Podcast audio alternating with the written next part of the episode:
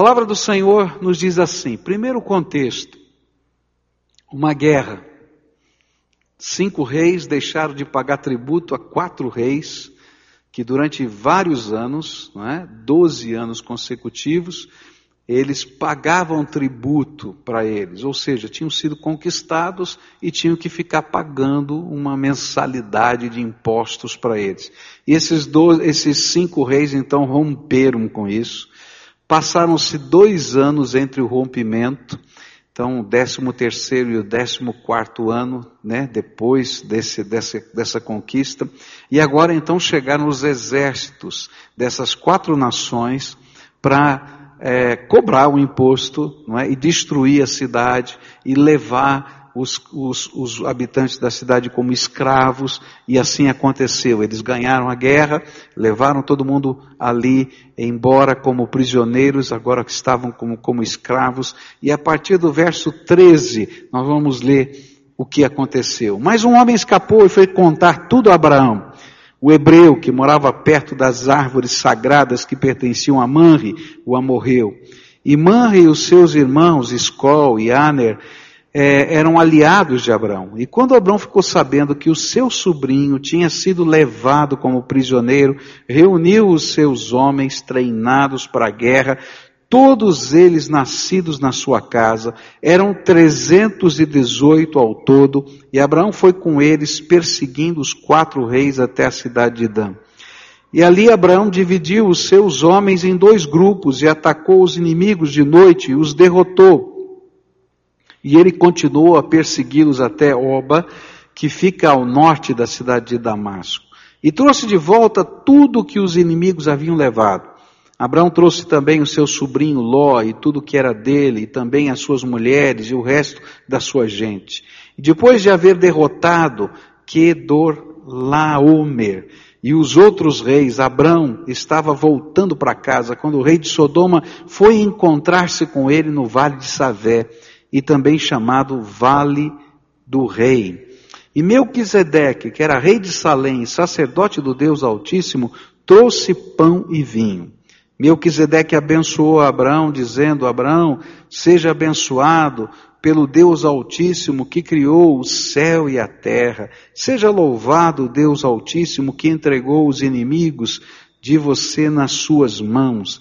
E aí Abraão deu a Melquisedeque a décima parte de tudo que havia trazido de volta. E depois o rei de Sodoma disse a Abraão: Fique com as coisas e me devolva somente as pessoas.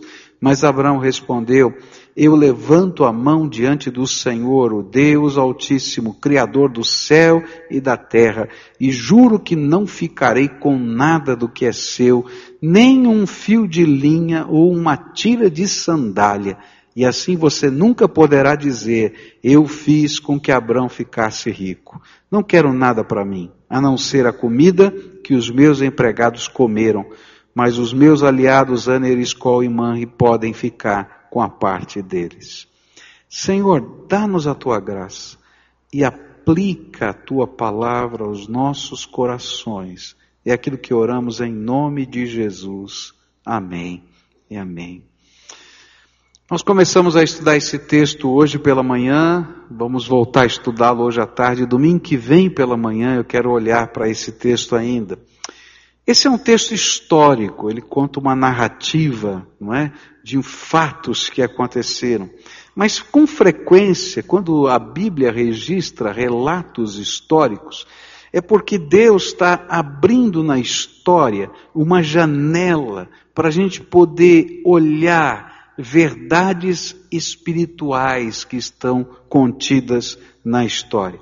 Por isso a gente começou a estudar esse texto, tentando olhar pela, por essa janela que Deus abriu e perceber essas verdades espirituais. E nós vamos, estamos olhando esse texto na perspectiva de três personagens centrais dessa história. Existe um personagem chamado Ló, o sobrinho de Abraão, e nós olhamos a história na perspectiva de Ló. O que estava acontecendo com Ló? Por que estava acontecendo isso com Ló? O que, que Deus queria ensinar para Ló? Como é que Ló agiu? Depois, hoje eu quero olhar na perspectiva de Abraão. O que, que essa janela da história nos ensina na perspectiva de Abraão? E domingo que vem pela manhã, eu quero olhar na perspectiva de um personagem da Bíblia enigmático chamado Melquisedeque. O que, que a Bíblia queria nos ensinar através da ótica dessa história na perspectiva de Melquisedeque? Então, hoje à noite eu quero falar sobre essa história na perspectiva de Abraão. Quais seriam as lições que nós podemos aprender desta história na perspectiva de Abraão? Eu creio que a grande lição que aprendemos na perspectiva de Abraão é que andar com Deus é viver em missão para o seu reino. Se você anda com Deus, se você é amigo de Deus, se você tem um pacto com o Senhor na tua vida, não tem jeito. Você vai viver nessa terra em missão para o reino de Deus. Você não vive mais para você mesmo, você vive para o Senhor. Ele está em primeiro lugar na tua vida, senão não tem sentido. Ou Ele está em primeiro lugar e a vontade dele está em primeiro lugar, ou você não vive na presença de Deus como servo de Deus. A nossa vida é que nós colocamos sobre o altar. Nós não colocamos coisas sobre o altar. Alguns momentos vocês vieram, muitos de vocês vieram trazer dízimos e ofertas. Queridos, a gente não veio trazer dinheiro. Se você veio só trazer o teu dinheiro, volta para casa com o dinheiro. Porque não é isso que a Bíblia ensina. O que a Bíblia está ensinando é que você vai colocar Ele em primeiro lugar. Então, o que, que você está colocando aqui? Você está colocando a sua vida sobre o altar. Quando você se dobra para orar, você não está praticando um ato religioso, você está colocando a sua vida sobre o altar. Adorar a Deus, segundo Romanos capítulo 12, não é outra coisa a não ser de entender que o sacrifício que Deus espera é vivo, santo e agradável para Ele, é a minha vida a minha vida colocada no altar, que se transforma num culto que tem entendimento e não apenas uma repetição de ritos. Por isso, o que esse texto vai me ensinar é que se eu vivo com Deus, como Abraão tentava viver com Deus, a minha vida está à disposição do serviço de Deus. E por isso, nesta perspectiva, eu posso ver alguns aspectos da missão que Deus vai utilizar na vida deste servo de Deus chamado Abraão. Como é que Abraão podia estar em constante missão para Deus? A primeira coisa que eu vou aprender aqui, ela está contida no contexto, ela não está exatamente nesse versículo, ou nesses versículos que nós lemos. Mas a gente vai poder perceber, especialmente pelo capítulo 18 do livro de Gênesis, que havia no coração de Abraão um sentimento de necessidade de orar pelo seu sobrinho. E Abraão entendia que era sua missão interceder pela vida de Ló. Se você ler o capítulo 18, Deus vai falar para Abraão: Abraão, olha, eu estou mandando os meus emissários e vou destruir a cidade de Sodoma. E aí ele começa a conversar com Deus. Senhor, está lá o sobrinho dele, né? Se tiverem cem homens justos nessa cidade, ele é bom, bom judeu, ele começa a ganhar com Deus. Se tiver cem, o Senhor vai destruir uma cidade inteira, tendo cem homens justos lá, e diz, não, se tiver cem homens justos, eu não vou destruir essa cidade. Aí ele diz, Ixi, não tem cem homens justos, porque Deus está mandando para destruir. E ele diz assim, Senhor, se tiver 40, 50 homens justos, já baixou para metade. Não, eu não vou destruir. E ele vai reduzindo, reduzindo, até que ele chega a 10. E ele não tem mais coragem. Eu fico pensando que Abraão ficou contando quantas pessoas tinham na casa de, do seu sobrinho e chegou no número 10, né? E disse assim, olha, pelo menos aquela família o Senhor salva. E sabe o que Deus faz? Porque Abraão estava intercedendo, ele manda o anjo, dois anjos do Senhor na frente, para tirar Ló e a sua família e dar mais uma oportunidade. E Ló não entende, se vai ler o capítulo 19 de Gênesis, ele não entende que o negócio é sério. E o anjo vai dizendo: Vamos embora, vai embora, vai embora, não dá tempo, vai embora, vai embora, vai embora. A data está marcada, vai embora, o horário está marcado, vai embora, vai embora. Só sai Ló, suas duas filhas e a sua esposa, e a sua esposa fica pelo caminho, porque não queria deixar a cidade. Quando eu olho para esse texto, eu descubro que andar em missão com Deus é entender que Deus nos permite discernir os perigos que rodeiam aqueles que Deus colocou sobre o nosso cuidado. A palavra de Deus diz que as pessoas, quando estão vivendo a sua espiritualidade, eles podem discernir espiritualmente a vida. Eles não estão discernindo apenas com o senso comum a vida. Oh, isso pode acontecer isso, isso pode acontecer aquilo.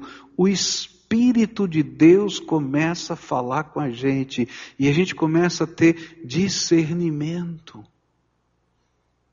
E a gente começa a interceder de outra maneira. Porque a gente começa a perceber perigos espirituais, e a gente começa a buscar a face de Deus, e a lutar espiritualmente, porque o Senhor fala conosco, e a gente começa a se antecipar. Essa semana eu estava orando e clamando muitos assuntos na presença de Deus e como Deus começou a falar comigo, eu não entendia nada. Isso já aconteceu com você que Deus começa a falar e você fica perdido, Senhor, estou perdido, não estou entendendo o que é que o Senhor quer falar, o que, que é isso? E aí comecei a lutar com Deus em oração e buscar a face de Deus mais profundamente. Eu quero entender o que o Senhor está falando, o que, que o Senhor está dizendo. E queridos, a gente começa a discernir algumas coisas que estão acontecendo no nosso meio, na nossa sociedade. E a gente começa a chorar. Porque o Espírito de Deus está dizendo: olha, dias difíceis vão vir. Porque a impiedade e a iniquidade está crescendo nessa terra. E os dias difíceis estão chegando. E aí você começa a lutar com Deus como Abraão, dizer, Senhor, mas tenha misericórdia. E ele diz, eu tenho misericórdia, mas olha, a impiedade é grande demais.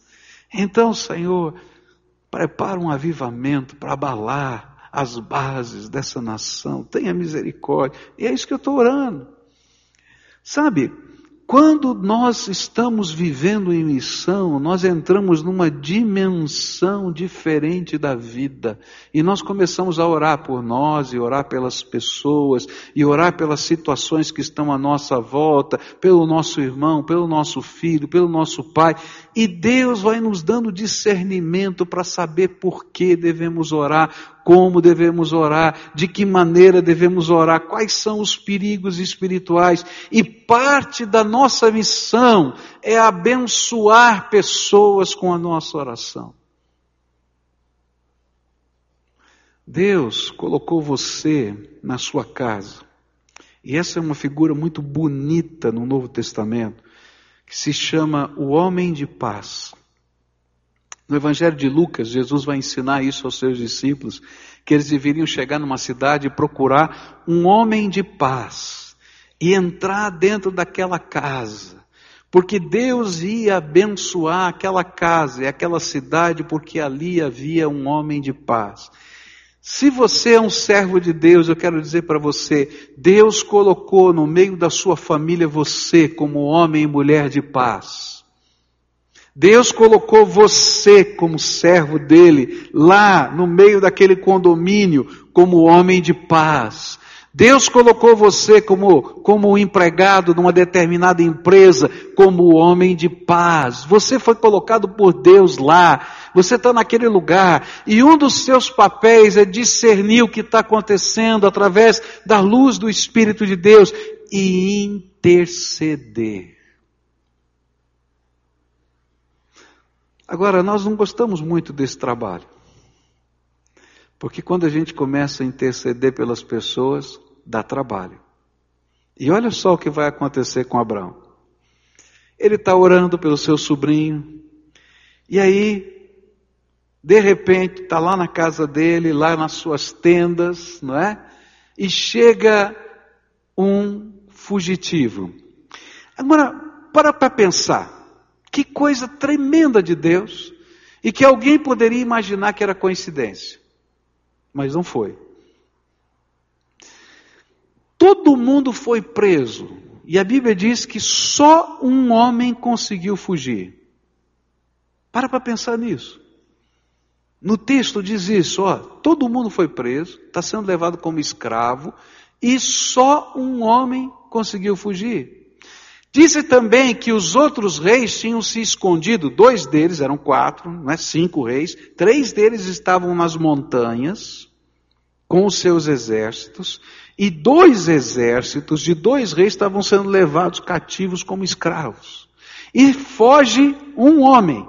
Qual é a coisa mais natural que a gente pensa? Vou subir para a montanha, falar com os outros soldados, dizer para eles que esses estão indo, sendo levados ali, para quem sabe eles rodearem a montanha e encontrarem ali na frente e continuar a batalha. Não é o normal? Fala a verdade. Né?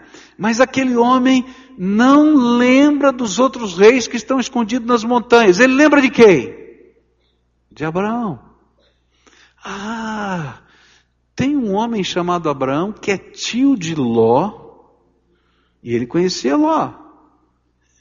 E ele mora numas tendas no meio do deserto. Ele sai do vale, da região montanhosa, do lugar que tem água e vai e se embrenha no meio do deserto para achar as tendas de Abraão. E chega lá e encontra Abraão. Por que que tinha que encontrar Abraão? Porque Abraão era servo de Deus e ele estava em missão. E o segundo aspecto da missão é intervenção. Eu creio que Deus permitiu que aquele único homem fugisse com um propósito. Eu creio que, em resposta às orações de Abraão, este fugitivo não buscou ajuda em outro lugar, mas nas tendas de Abraão. E por isso, Abraão sabia que aquela hora, naquele instante, ele precisava intervir. Há tempo de orar, mas há tempo de agir. A gente está orando por pessoas e Deus prepara momentos especiais na vida dessas pessoas, para que naquele tempo pelo poder da graça de Deus, nós possamos ter entrada para levar a paz do Senhor. Eu era garoto, comecei a falar do Evangelho na escola, e tinha um rapaz muito brincalhão, e naquele tempo, né, a, tinham as lousas, as pedras, né, que escrevia, e tinha uma bem na frente e uma do lado direito na minha classe, assim. E aquele rapaz chegava mais cedo, uma meia hora mais cedo, e ele tinha uma habilidade muito grande de desenhar, e ele criou uma história em quadrinhos. E todo dia ele usava as duas lousas com uma história em quadrinhos, né? E tinham dois personagens na história em quadrinhos, né? E ele fazia piada todo dia com os dois personagens. Era eu que ele chamava de Padreco, né? E o meu amigo, que também era um crente que evangelizava, que ele chamava de feijão. Então ele fazia uma cara, cara, cara, não, caricatura, não é? Minha e colocava lá o padreco e cada dia tinha uma história do padreco e do feijão nas duas louças. Todo professor que chegava olhava a historinha do dia, não é? Depois apagava a lousa e às vezes ficava com dó de apagar a lousa lateral, então ficava aquilo o dia inteiro. E assim ia. E aquele homem, aquele rapaz me infernizava a vida. Você pode imaginar? Todo dia de aula. E era uma sensação, porque todos os colegas das outras classes vinham lá dar uma olhadinha na história do dia. E aí, quando antes de começar a aula, entrava um monte de gente dava risada. E aí ficava o apelido, ô padreco, ô feijão e tal, aquela coisa toda. É, bom, você nunca viveu isso na escola, né? Nunca teve dessas coisas, né? Bom, eu sei que eu orava por esse homem todo dia. Eu confesso que às vezes eu orava com raiva. Mas eu orava por ele todo dia. Todo dia, não tinha como não orar. Eu sabia que eu ia estar lá na lousa, né? todo dia. E foi muito interessante um dia que ele pegou a cadeira dele, a aula estava rolando, ele botou do lado da minha cadeira, não estava nem aí para o professor que estava falando, e falou: Hoje eu preciso conversar com você. E começou a abrir o coração e chorar. E aquele foi o dia da intervenção que eu tive que apresentar a graça de Deus para aquele rapaz. Daquele dia em diante, essas historinhas acabaram. Há tempo de orar, mas há tempos especiais de Deus na nossa vida em que Deus abre portas, janelas, para a gente entrar e ser bênção na vida das pessoas pelas quais nós estamos orando. E nós não podemos perder a oportunidade que Deus nos dá para intervir. Agora, por que que às vezes a gente não gosta desse tempo de oportunidade? Porque, queridos, muitas vezes esse tempo de oportunidade vai mexer com toda a nossa vida, vai bagunçar o nosso esquema. Olha só o que está acontecendo com Abraão. Ele entende que o seu sobrinho está preso e que toda a sua família está presa e que duas cidades estão presas. E não importa agora se ele concordava com a ideologia daquelas cidades ou não, aquilo não era justo. Ele sabia que era oportunidade de Deus, que não era por acaso que aquele homem chegou naquela tenda. E então, de uma maneira arriscada, ele olha para os seus empregados, 318 empregados que moravam nas tendas do deserto.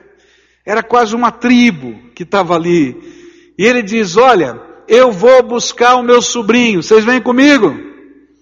E os 318 disseram: Nós vamos. Agora, pensa na loucura que é isso. Só pela fé um homem faz isso. Quatro exércitos de quatro nações aliadas venceram cinco exércitos de cinco nações aliadas e levavam cativo os exércitos e todo o povo de duas cidades, inclusive os reis, como escravos.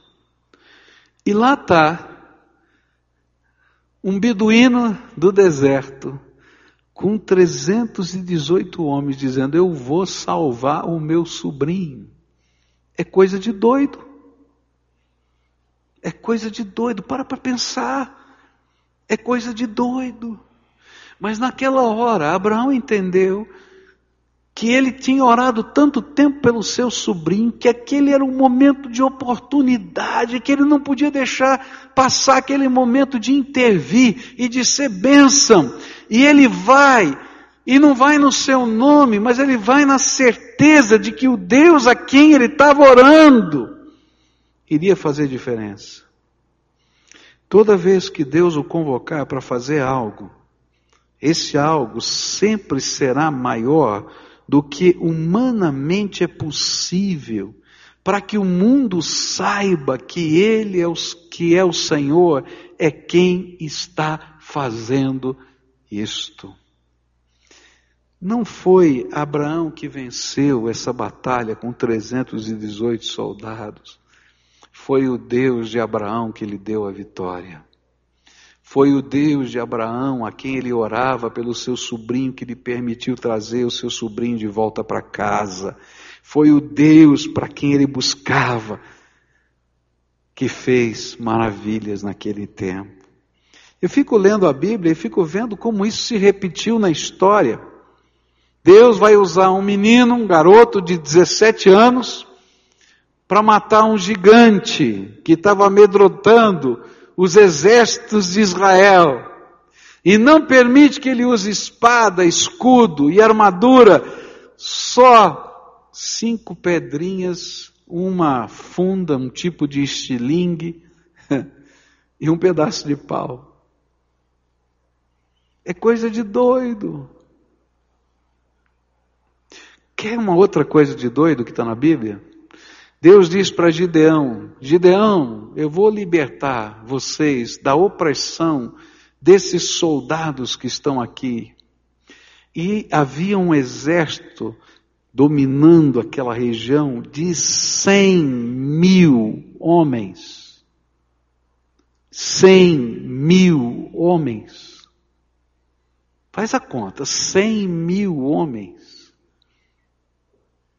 E Deus diz assim: ó, convoca o povo, e ele convoca o povo, e ele consegue reunir um exército de 33 mil homens. Olha, essa batalha já estava difícil, hein? Três para um. E Deus diz assim: é muita gente, eu não preciso de tudo isso. Vamos fazer uma separação aí, e eu fico imaginando, coitado do Gideão, coraçãozinho apertado, de Senhor, muita gente, três para um. Eu que vou estar nessa batalha, Deus, lembra de mim, tenha misericórdia. Três para um, né? Ele diz, não, é muita gente, muita gente mesmo. Vamos fazer aqui uma seleção, e põe lá os métodos de seleção, e ele manda embora 20 mil logo de uma casa, assim, bum, vai embora. 23 mil vão embora, sobram 10 mil. Ele diz 10, quer dizer, agora eu tenho que lutar contra 10 para 1. E Deus diz: é muita gente, é muita gente. Vamos mandar embora um pouco mais. Eu acho que essa hora eu já estava tendo desespero. Chilique. Meu coração já estava pulando. E o seu? Fala a verdade. Sabe quantos sobram? Você sabe, né? Quantos? 300. 300 contra quantos? Quanto? 100 mil. Quanto dá para cada um? Me ajuda aí a fazer conta. Você que é bom de matemática aí. Hã? Quanto dá para cada um? Consegue? Hã? 33 por um? É isso mesmo? Dá mais, hein? Olha, dá mais. Dá mais de 300, não é isso por um? É, é isso mesmo? Tá certo? Quem faz conta direito me ajuda. Pega a calculadora aí, olha aí para mim. Divide 100 mil por 300. Pega aí me ajuda para dizer, eu acho que dá mais de 300. 333, está na calculadora certinho aí? Ah, 333 por 1. Quer dizer, um cara tinha que ganhar do mesmo tamanho do exército que ele tinha e ainda mais o dízimo. É verdade ou não é? Para quê? Para que todo mundo, em todo o tempo da história, inclusive eu e você hoje, entendêssemos que a obra é de Deus e não minha. Quando você estiver intercedendo por alguém, Deus vai abrir na janela da história uma porta. Deus vai abrir na janela da história um caminho. Deus vai abrir na janela da história, naquele momento da história, uma oportunidade para você intervir e fazer diferença. Agora, quando isso acontecer, vai ser um desafio muito grande, maior do que você. Porque se fosse do seu tamanho, aquela pessoa nunca entenderia que Deus está entrando com você nessa batalha. Mas quando você entrar em nome do Senhor Jesus, além das suas forças, além do que humanamente é possível, correndo riscos, porque Abraão correu risco e seu povo também, você vai em nome do Senhor e coisas tremendas do Senhor vão acontecer, porque você está indo em nome do Senhor. Então, se você está em missão, esteja preparado para interceder. Mas se você estiver orando por alguém, se prepare. Porque Deus vai mexer nas coisas. E Ele vai convocar você para as batalhas da fé. E essas batalhas da fé vão abençoar aquela vida, mas vão representar o seu desprendimento e o seu investimento naquela vida. Os milagres de Deus vão começar a marcar a vida de pessoas e vão começar a acontecer na medida em que nós dermos os primeiros passos da marcha da fé. E aí, Abraão se levanta para essa batalha e os seus vizinhos dizem: Abraão, o que está acontecendo? O meu sobrinho está preso, eu vou lá buscá-lo. E eles olharam: quantos tem aí? 318. Eu vou junto com você. Eu não sei quantos foram. Não deve ser muita gente, porque eram acampamentos no deserto. Mas eles estavam agora juntos e Deus estava dizendo para Abraão: Abraão, você não está sozinho. Essa guerra não era deles, é sua, mas eu estou colocando gente, eu estou sinalizando para você que eu estou nesse negócio. E é assim que Deus trabalha, Ele começa a abrir portas. A gente não entende muito bem, a gente não sabe qual é o próximo passo, mas a gente vai em nome do Senhor. E se Deus é por nós, quem será contra nós? Isso é fé. Deus vai usar a tua vida.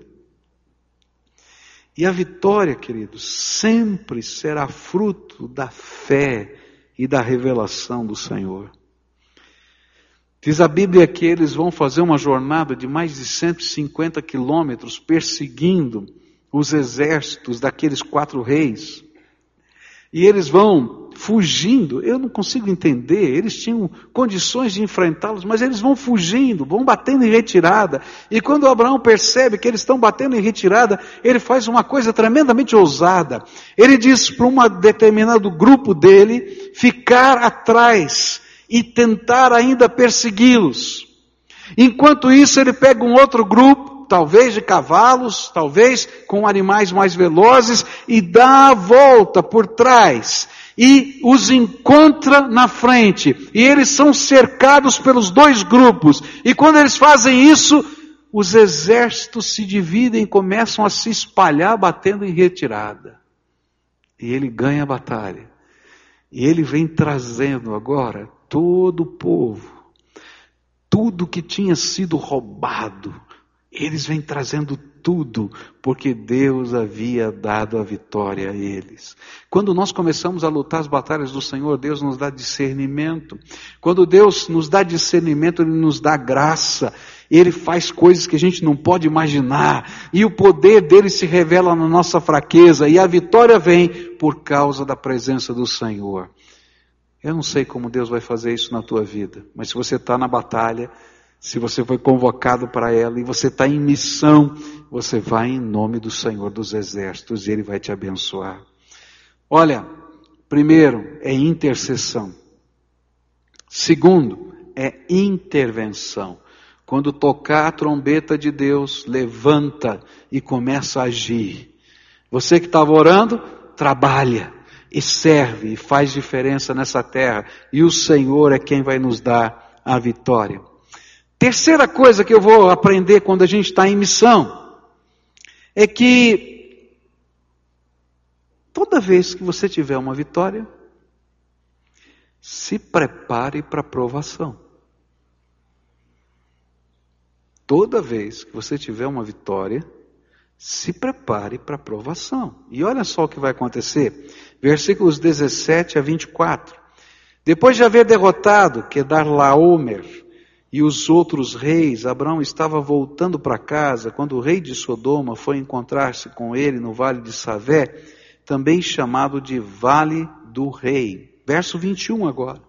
Depois o rei de Sodoma disse a Abraão: Fique com as coisas e me devolva somente as pessoas. Mas Abraão respondeu: Eu levanto a mão diante do Senhor, o Deus Altíssimo, Criador do céu e da terra e juro que não ficarei com nada do que é seu, nem um fio de linha ou uma tira de sandália. E assim você nunca poderá dizer: Eu fiz com que Abraão ficasse rico. Não quero nada para mim, a não ser a comida que os meus empregados comeram. Mas os meus aliados Ander, Escol e Manri podem ficar com a parte deles. É interessante perceber que sempre depois de uma grande vitória da fé, nós somos tentados nas questões mais profundas da nossa alma. E a gente já aprendeu a semana passada, não é? Porque o nosso inimigo já sabe a lição que a gente aprendeu na semana passada. A gente aprendeu que o coração do problema é o problema do coração. Vamos repetir de novo? O coração do problema é o problema do coração. Vocês não estavam aqui a semana passada. Não estava. Quem não estava aqui a semana passada? Ah, tem muita gente. Então precisa aprender. Diga assim: o coração do problema é o problema do coração. Agora todo mundo junto. O coração do problema. É, olha só. O homem de Deus que estava orando pelo sobrinho, que vê a oportunidade e vai em nome do Senhor e tem uma grande vitória. E aí o inimigo começa a trabalhar o coração. Porque o coração do problema é o problema do coração. E olha só, é por isso que o rei de Sodoma se aproxima de Abraão para lhe fazer uma proposta que, do ponto de vista dos costumes daquela época, era a mais natural do mundo.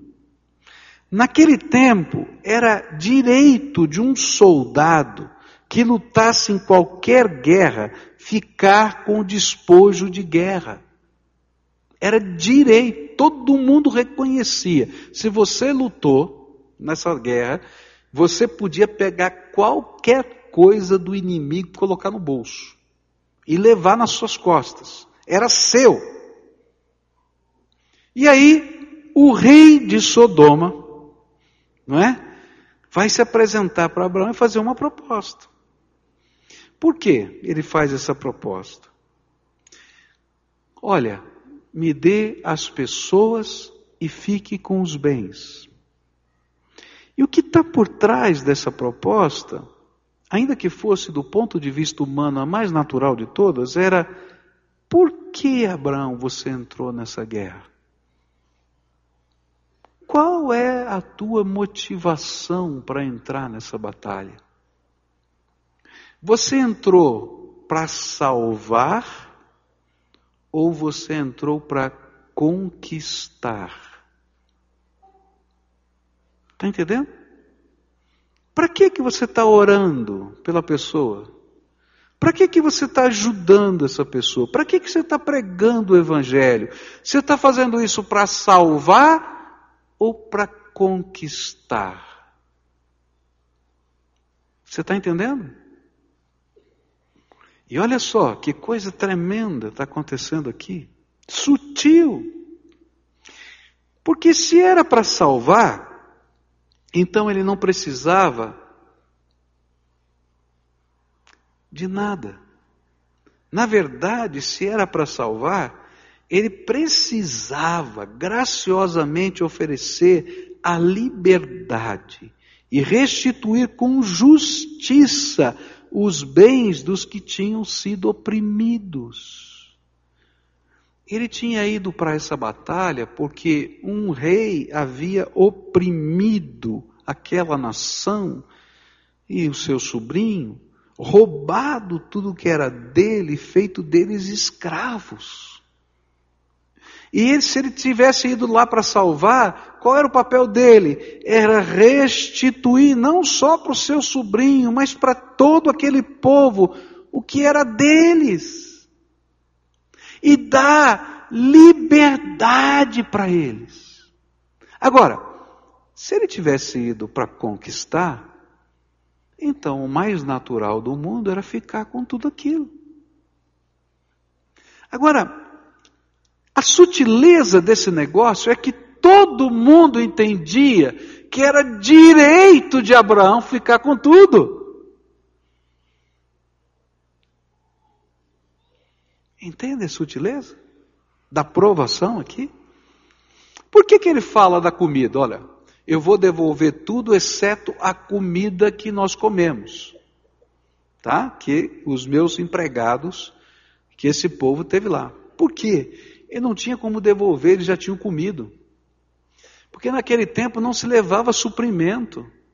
Você levava o mínimo necessário, ainda mais numa perseguição dessa, porque você tinha que contar com a vitória para pegar a comida que estava lá e vir comendo. E quando eles ganharam, muito provavelmente eles fizeram lá umas fogueiras e comeram alguns animais, e o povo se alimentou, e celebraram, e festejaram, e vieram devagarinho voltando, porque tinham crianças, tinham velhinhos que estavam sendo arrastados, e muitos talvez já tivessem morrido no meio do caminho, porque eram arrastados naquela fuga. E eles voltaram agora celebrando. Ele diz assim: Olha, eu vou devolver tudo, menos a comida, porque a gente comeu junto, a gente celebrou essa vitória juntos.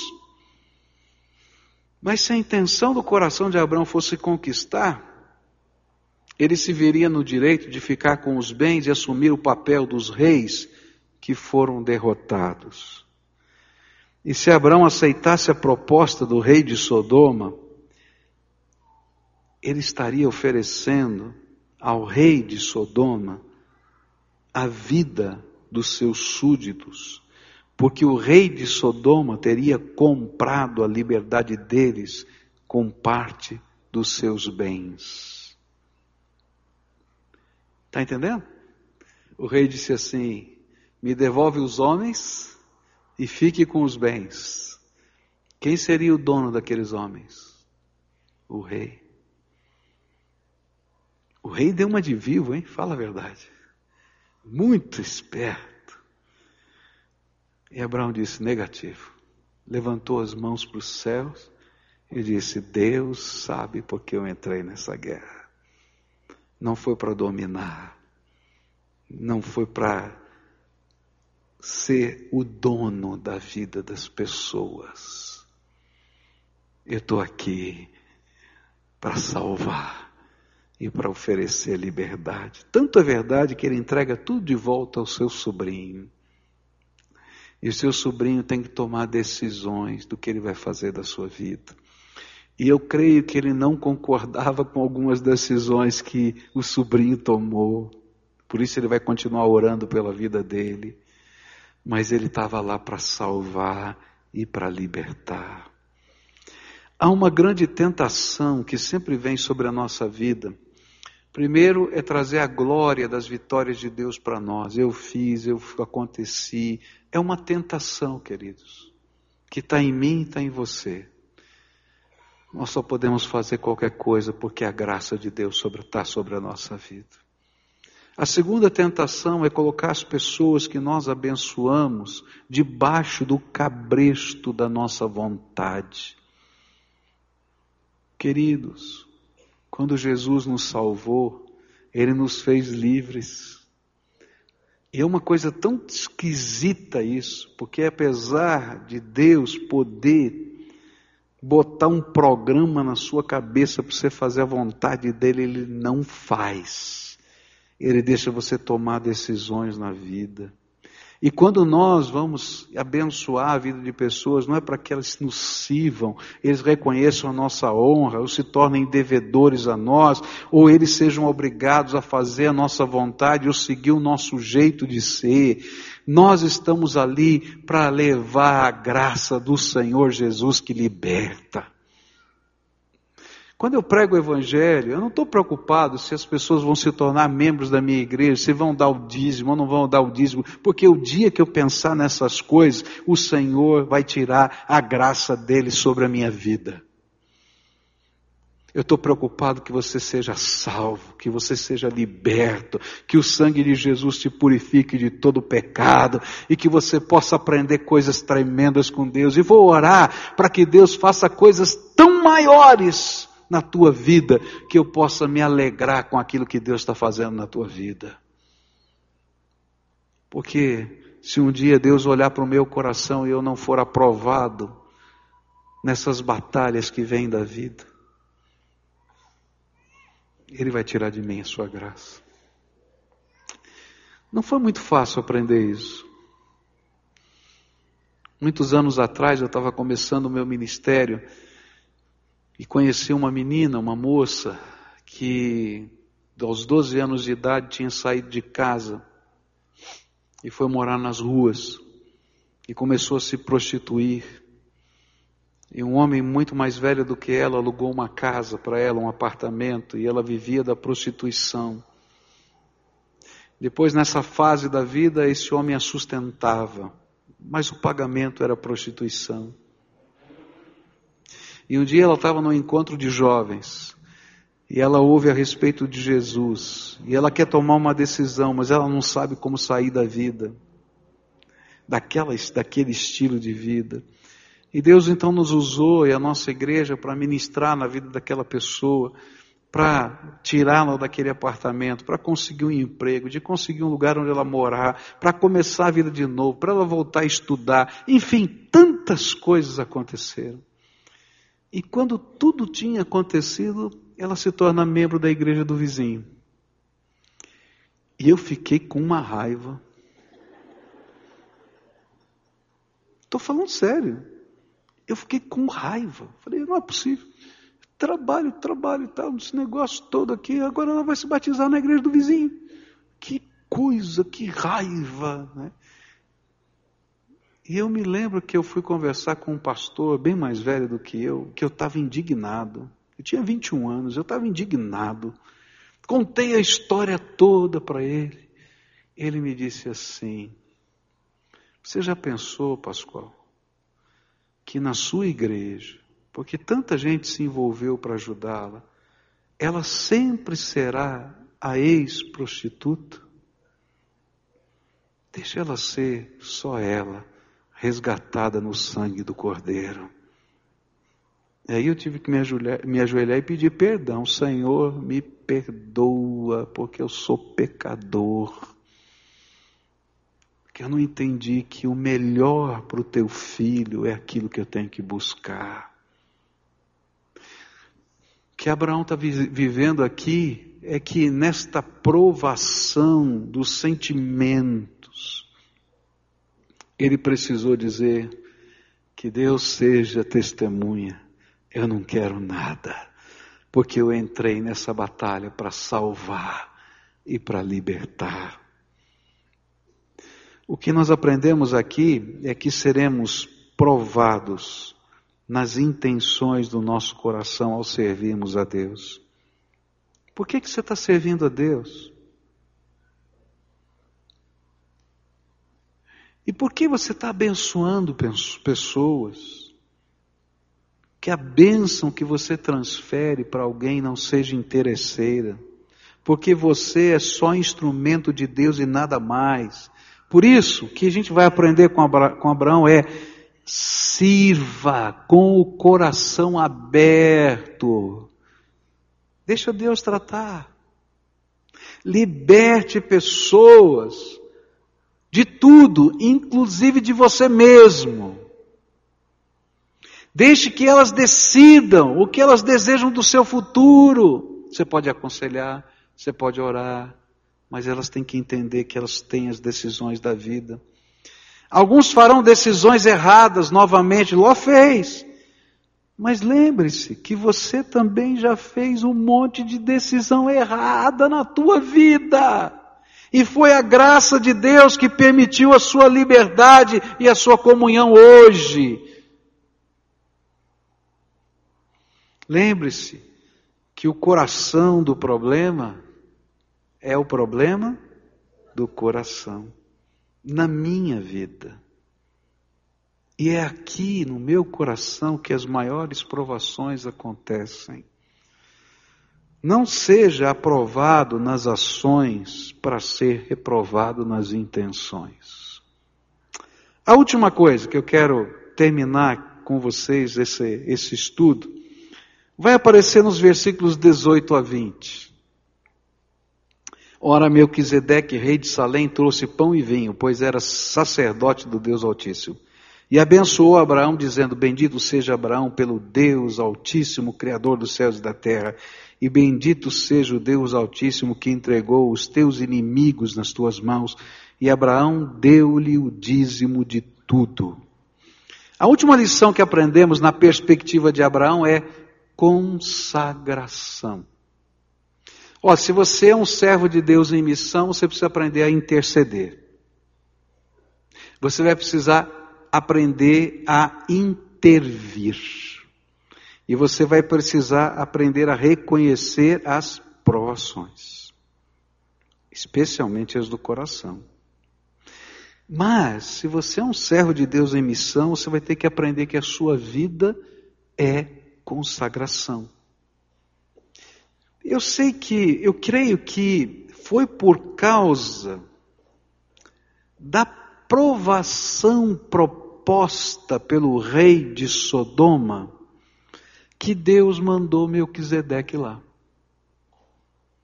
Estava lá o rei de Sodoma, e se você vê que um pouquinho antes do rei de Sodoma fazer a proposta, Melquisedeque apareceu. Olha que Deus sabe a gente tem. E Ele trabalha a nossa vida antes que a gente faça bobagem. E aí, ele mandou Melquisedeque e alguma coisa muito estranha aconteceu. Ele foi lá e levou pão e vinho. Pão e vinho. Eles estão celebrando a vitória. Muito provavelmente tinha muito pão e muito vinho lá, porque eles tinham levado toda a comida da cidade. Estavam comendo lá os carneirinhos assados na brasa, estavam lá fazendo festa e chega Melquisedeque, um rei da cidade que se chama Paz. E que, cujo nome significa Rei de Justiça. E ele vem em nome do Deus Altíssimo. Ninguém sabe direito quem é esse homem. E eu não vou me deter muito nele agora, porque a gente vai estudar na semana que vem. E ele traz algo muito simples: pão e vinho. E profeticamente ele profere a bênção de Deus sobre Abraão. E algo que não pode ser escrito, que não dá para entender, que só pode ser sentido e apreciado, aconteceu. De modo que a singeleza desta cena mexeu com o coração de Abraão e ele entendeu que o Senhor estava ali. Para nós hoje é fácil entender o pão e o vinho, não é? Porque a gente tem um outro referencial de pão e vinho no Novo Testamento. Qual é o referencial de pão e vinho no Novo Testamento? A ceia do Senhor. Não é? A oferenda maior de Deus por nós. Cristo que se deu por nós. Muito provavelmente Abraão não entendeu isso. Mas aquela singeleza do pão e vinho, a profecia que trazia bênção sobre Abraão, deu um sentimento no coração de Abraão de que Deus estava ali. E que o Senhor lhe havia dado a vitória. Ele reconhecia que Deus havia enviado o seu servo e que o Senhor o abençoara, e não somente naquela guerra, mas em toda a sua vida. E então Abraão faz algo inusitado no seu tempo, nunca ninguém tinha feito isso em toda a história. Ele pega tudo e separa a décima parte de tudo. Está lá na Bíblia separou a décima parte de tudo. E ele diz assim: Eu hoje consagro a Deus, que é dono de tudo, a décima parte de tudo que Ele tem colocado nas minhas mãos. E ele consagra ao Senhor. Olha que coisa tremenda, porque isso vai acontecer minutos antes do rei de Sodoma dizer: Eu vou te dar tudo, só me entreguem os homens. E Deus está trabalhando no coração de Abraão o sentimento de consagração. E isso se torna uma coisa tão forte, mas tão forte, que começa a separar a décima parte de tudo os seus descendentes, os descendentes de, Abra de Abraão. Como reconhecimento de que Deus é o maior de todas as do que todas as bênçãos. E que a nossa vida experimentando a presença de Deus é o maior tesouro que nós podemos possuir. Por isso então Jacó vai imitar Abraão e vai e vai prometer o dízimo de todas as coisas, e os seus descendentes vão prometer, e Moisés vai colocar isso na sua lei. E Jesus vai dizer que o dízimo é o valor inicial de toda a nossa oferta. E Jesus, que é sumo sacerdote segundo a ordem de Melquisedeque, foi o primeiro a receber o dízimo. Porque não foi Levi que recebeu o dízimo, mas foi Melquisedeque. E lá Hebreus capítulo 7 vai dizer que Jesus é sacerdote para sempre, segundo a ordem de Melquisedeque. O que, que a gente está aprendendo aqui com isso? A grande lição que está por trás deste gesto é consagração. Para alguém que está em serviço e vive a missão de Deus em sua vida, que foi resgatado por causa do amor do Senhor, consagrar é a coisa mais natural do mundo. Não há outra resposta que nós possamos dar em adoração do que uma consagração total e absoluta ao Senhor. E nós consagramos ao nosso Deus a nossa devoção em oração e intercessão. Por isso nós estamos em missão. Nós consagramos ao nosso Deus os nossos dons e talentos para agirmos em nome do Senhor para libertação, salvação, socorro daqueles a quem Deus ama. Por isso nós estamos em missão. Nós consagramos até as intenções do nosso coração, porque os homens não podem ver o que está aqui dentro, mas Deus sabe. Mas nós temos o prazer de consagrar os nossos bens ao Senhor. Eu percebo que muitas pessoas têm dificuldade de consagrar os seus bens ao Senhor. E eu fico perguntando por quê? Bom, a resposta é simples. O coração do problema, o que, que é? Ah, você não aprendeu ainda, vou ter que repetir umas dez vezes. Vamos lá. O coração do problema é por causa disso. Olha só o que a Bíblia diz em Mateus 6, versículos 19 a 21. Não ajunteis para vós tesouros na terra, onde a traça e a ferrugem os consomem, e onde os ladrões minam e roubam, mas ajuntai para vós tesouros no céu, onde nem a traça nem a ferrugem os consomem, e nem os ladrões não minam nem roubam, porque onde estiver o teu tesouro, coração do problema, onde está o teu coração? Mateus 6, 24. Um escravo não pode servir a dois donos ao mesmo tempo, pois vai rejeitar um e preferir o outro, ou será, será fiel a um e desprezará o outro. Vocês não podem servir a Deus e também servir ao dinheiro. Se o Senhor é o seu tesouro maior, então consagrar os seus bens não será problema. Mas se existirem outros tesouros maiores para você, então toda vez que eles colidirem com os chamados do Senhor, você optará pelo caminho de Ló e não pelo caminho de Abraão. Pois esta era a grande diferença entre Abraão e Ló.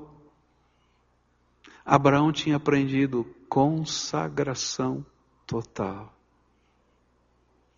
Eu vivo para ser uma bênção para todas as nações desta terra.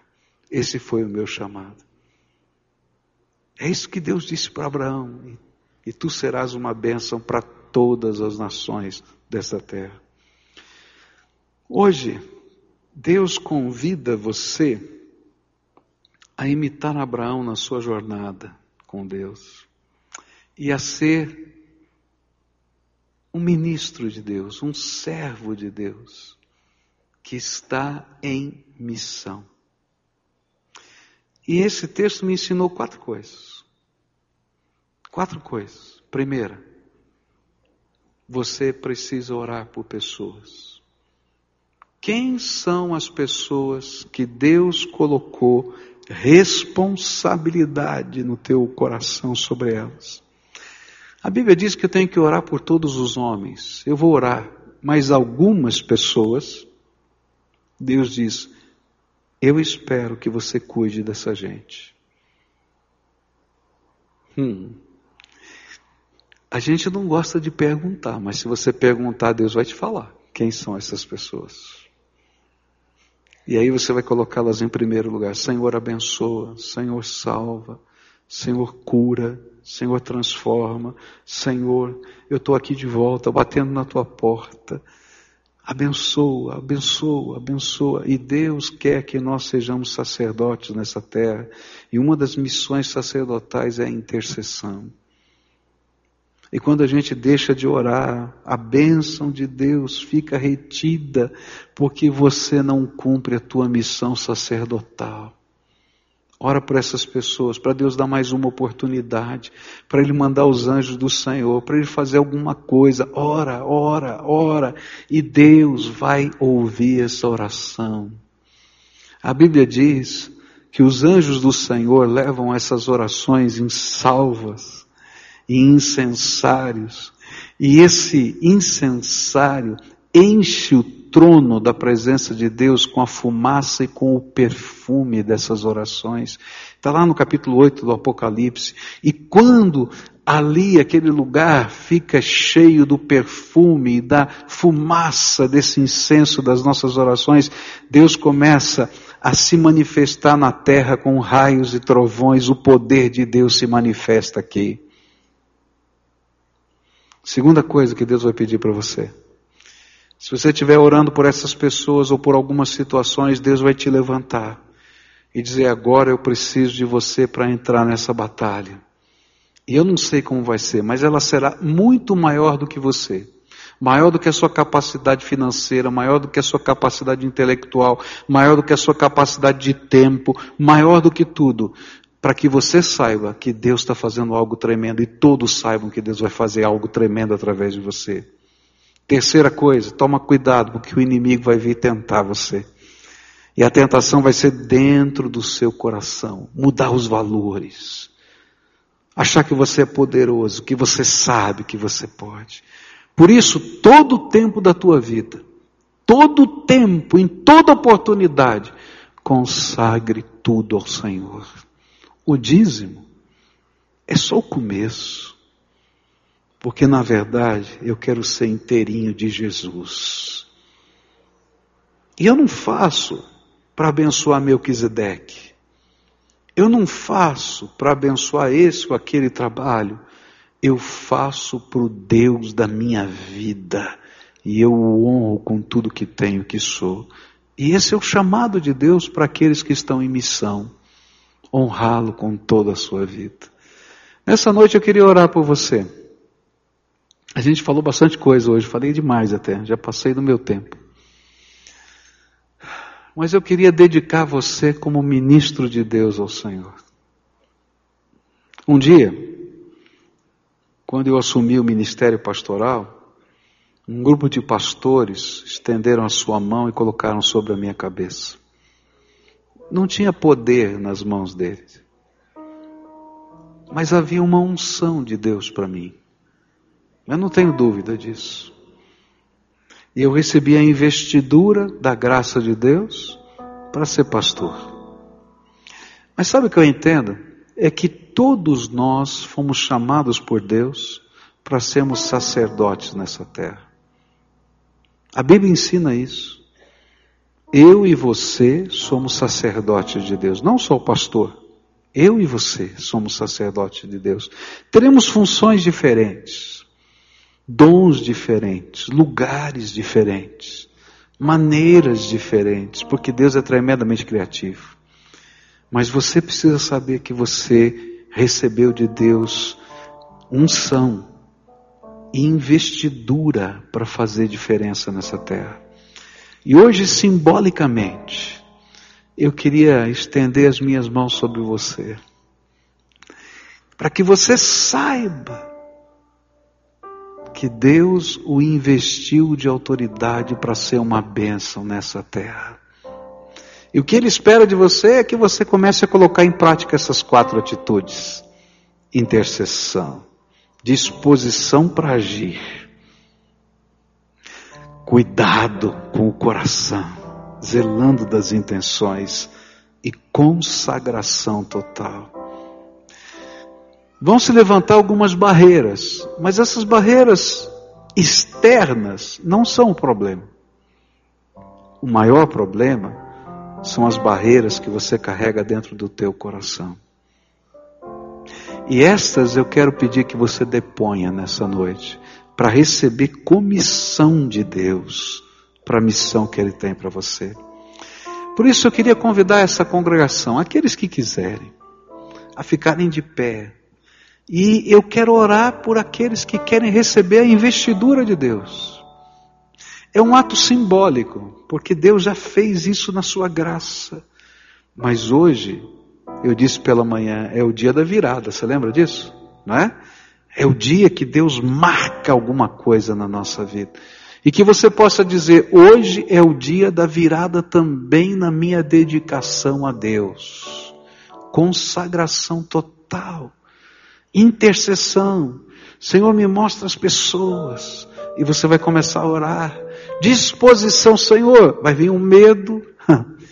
Mas quando vier o medo, vai vir a graça e vai vir o poder. Então, se você quer que eu ore por você agora, nessa investidura, fica de pé aí no lugar que você está. Eu quero orar por você porque você é o homem de paz, você é a mulher de paz que Deus colocou em algum lugar. E eu quero pedir revestimento dessa graça de Deus sobre a tua vida. Senhor Jesus, tem uma multidão em pé aqui hoje. São os teus filhos amados, teus servos benditos. E nesta hora, Pai, eles ouviram a tua voz. E eles querem ser ministros do Deus vivo em missão nessa terra. E eu quero te pedir, Senhor, agora, abre as janelas dos céus e começa a derramar da unção do teu espírito. Abre os olhos desses teus filhos para discernirem o que o Senhor está fazendo nessa terra. Abre, Senhor, os ouvidos para eles ouvirem a voz do teu Espírito Santo. Ó Pai, toca nas suas mãos para que elas sejam untadas com o óleo da tua graça. Ó Pai, toca o coração deles para que eles possam ser totalmente de Jesus. E permita, Senhor, que eles possam viver intervindo, agindo, trabalhando, mas consagrando tudo, tudo, tudo ao Senhor. Senhor, Marca esse dia na vida desses teus filhos. Marca esse dia na vida dos teus filhos. E, Senhor, que eles possam saber que a partir de agora, eles foram comissionados pelo Senhor. E que eles estão em missão nessa terra. E que eles possam ter a sensibilidade do teu espírito para perceber as pessoas que estão à sua volta e que eles possam amá-las, Senhor, com o amor de Jesus, servi-las com o teu serviço desinteressado e abençoador, e que eles possam honrar o Senhor com a beleza do seu coração. Senhor, abençoa, abençoa, abençoa. E enquanto eles estiverem em missão, que a bênção do Senhor chegue para eles e que eles possam ouvir a voz dos Melquisedeques que vão se chegar a eles dizendo: Tu és bendito do Senhor. Tu és bendito do Senhor, Tu és bendito do Senhor. Ó oh, Pai, que nós possamos ouvir a Tua voz, que os enviados do Senhor, outros servos em missão, cheguem para nós com a Tua mensagem, com a Tua palavra, com a Tua bênção, e que nós cheguemos a outros com essa mesma palavra, com essa mesma bênção. É aquilo que nós oramos, e eu quero te pedir, dá-nos alegria de ver algumas dessas pessoas que estamos intercedendo sendo salvas, sendo libertas, sendo transformadas. E onde quer que o Senhor as coloque, que o Senhor, Senhor nos dê a alegria de saber que estamos servindo ao Deus que faz coisas tremendas no meio do teu povo. É aquilo que oramos em nome de Jesus. Amém e amém. Dá a mão para quem está perto de você. Isso, fecha aí o corredor. Agora todo mundo fica de pé. Dá a mão aí.